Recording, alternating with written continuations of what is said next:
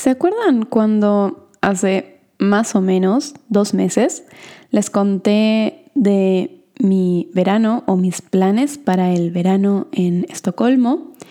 Y ahora se terminó el verano, así que en el episodio de hoy les voy a contar qué hice este verano en Estocolmo o en Suecia en general y voy a explicarles la teoría o la regla de gramática para hablar en el pasado, para aprender cómo conjugar los verbos en el pasado. Antes de empezar el episodio de hoy, quiero pedirles un pequeño favor. Me gustaría si me pueden enviar un mail o escribirme en mi cuenta de Instagram para decirme qué episodios, si me están escuchando hace mucho tiempo, qué episodios les parecen más fáciles y qué episodios les parecen más difíciles. También, si me pueden eh, dar una opinión, si prefieren que hable todo en español y despacio, como estoy haciendo ahora, o si también prefieren que hable en inglés. So, quick note before I start the episode of today, I'm gonna talk about what I have done this summer in Sweden and explain how we conjugate the verbs in the past form. But also like a little feedback from you. If you can, if you have been listening to the podcast for a while, you can send me an email or find me on Instagram and tell me which episodes did you find easier and which ones did you find more difficult. And if you would like me to speak just in Spanish or you also prefer me to speak a little bit of Spanish and a little bit of English. Also, remember that you can find all the transcriptions of each episode on my Patreon account and support my work if you like this uh, podcast and you want me to keep on doing it. Thank you so much, and here we go with the episode of today. Bueno, primero les voy a contar qué hice en este verano. Mi verano empezó el 3 de junio, cuando Christine, mi amiga de Alemania, me visitó en Estocolmo cuatro días. Hablamos mucho, pero también comimos mucho. Salimos a comer a un restaurante buffet y Tine conoció el café en el que estoy trabajando. Pasamos mucho tiempo en el balcón de mi departamento y también pasamos algunos días eh, viendo atardeceres y tomando mate. El segundo fin de semana de junio me visitó Matías, un amigo también de Alemania, y con él fuimos a acampar a uno de los archipiélagos de Estocolmo. Nos quedamos dos noches y recorrimos y caminamos mucho por esta pequeña isla. Cocinamos en la naturaleza y también practicamos yoga con una vista a los archipiélagos increíble. Cuando volvimos a la ciudad, lo llevé a conocer el café en donde trabajo. Y después le di un pequeño city tour por los puntos más turísticos e interesantes de Estocolmo. La última cena que comimos juntos, Matías me enseñó una cena típica de Alemania. Creo que se llama Brötchen, brunchen, no me acuerdo muy bien el nombre en alemán, que consiste básicamente en comer pan con diferentes cosas arriba. El tercer fin de semana de junio me visitó mi hermana. Con ella también fuimos a acampar a una reserva natural y encontramos una pequeña cabaña que está disponible para cualquier persona. Así que dormimos en esta cabaña, hicimos una fogata y cocinamos una sopa. Después de dos días de acampar, volvimos a la ciudad y la llevé a conocer uno de mis bares favoritos, donde comí una hamburguesa vegana y ella tomó una cerveza. El cuarto fin de semana estuve trabajando mucho pero también fue el fin de semana de Midsummer. Midsummer aquí en Suecia es el solsticio de verano, así que trabajé mucho, pero también eh, salí mucho de fiesta. El viernes trabajé durante la mañana y a la tarde fui a hacer un picnic con mis amigos de Francia. Hacía mucho calor y em, así que decidí volver a mi casa, pero como es el día más largo del año, cuando eran las 11 de la noche, fui a caminar por el bosque y parecían que eran las 7 de la tarde. El primer fin de semana de julio fui al festival Lollapalooza, que es un festival internacional. El primer día fui con tres amigas, el tercer día éramos un grupo de cinco y el último día éramos solo tres. Me divertí muchísimo, pero también me cansé de caminar de un escenario al otro. Según la aplicación de mi teléfono, que cuenta los pasos, ese fin de semana caminé aproximadamente 20.000 o 25.000 pasos por día. Lo que más me gustó del Lola Palusa fue descubrir nuevos artistas, como por ejemplo Glass Animals, Soy Wiz y ver a Verónica Mayo en vivo. El segundo fin de semana de julio fui al tan esperado viaje en canoa para acampar y escalar. Dos días antes de este viaje me caí de la bicicleta y rompí mis pantalones favoritos. También me golpeé la muñeca y pensé que no iba a poder hacer el viaje. Afortunadamente, mi muñeca se mejoró en dos días y fui a el viaje que para mí fue uno de los mejores momentos del verano.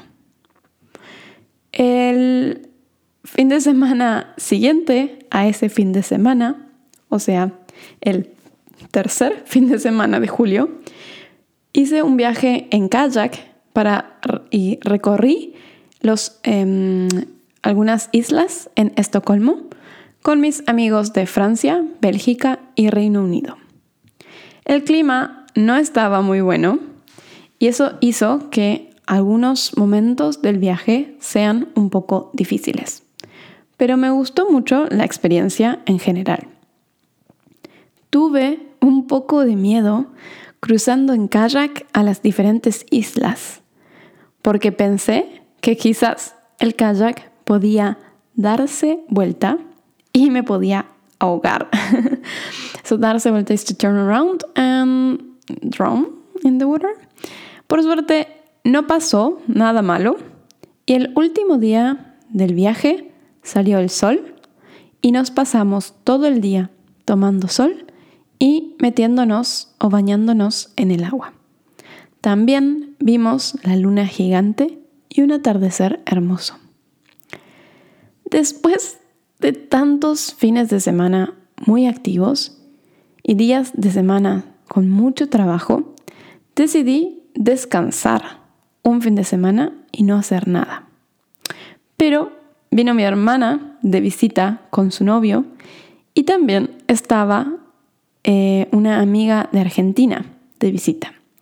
Así que fuimos a escalar y a acampar nuevamente.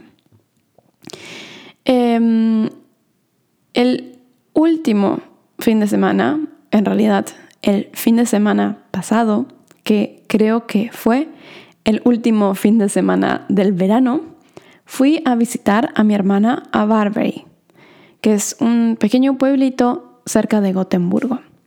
Y fuimos al spa y a la playa casi todos los días. Y fue un fin de semana para relajarme y cerrar la temporada de verano.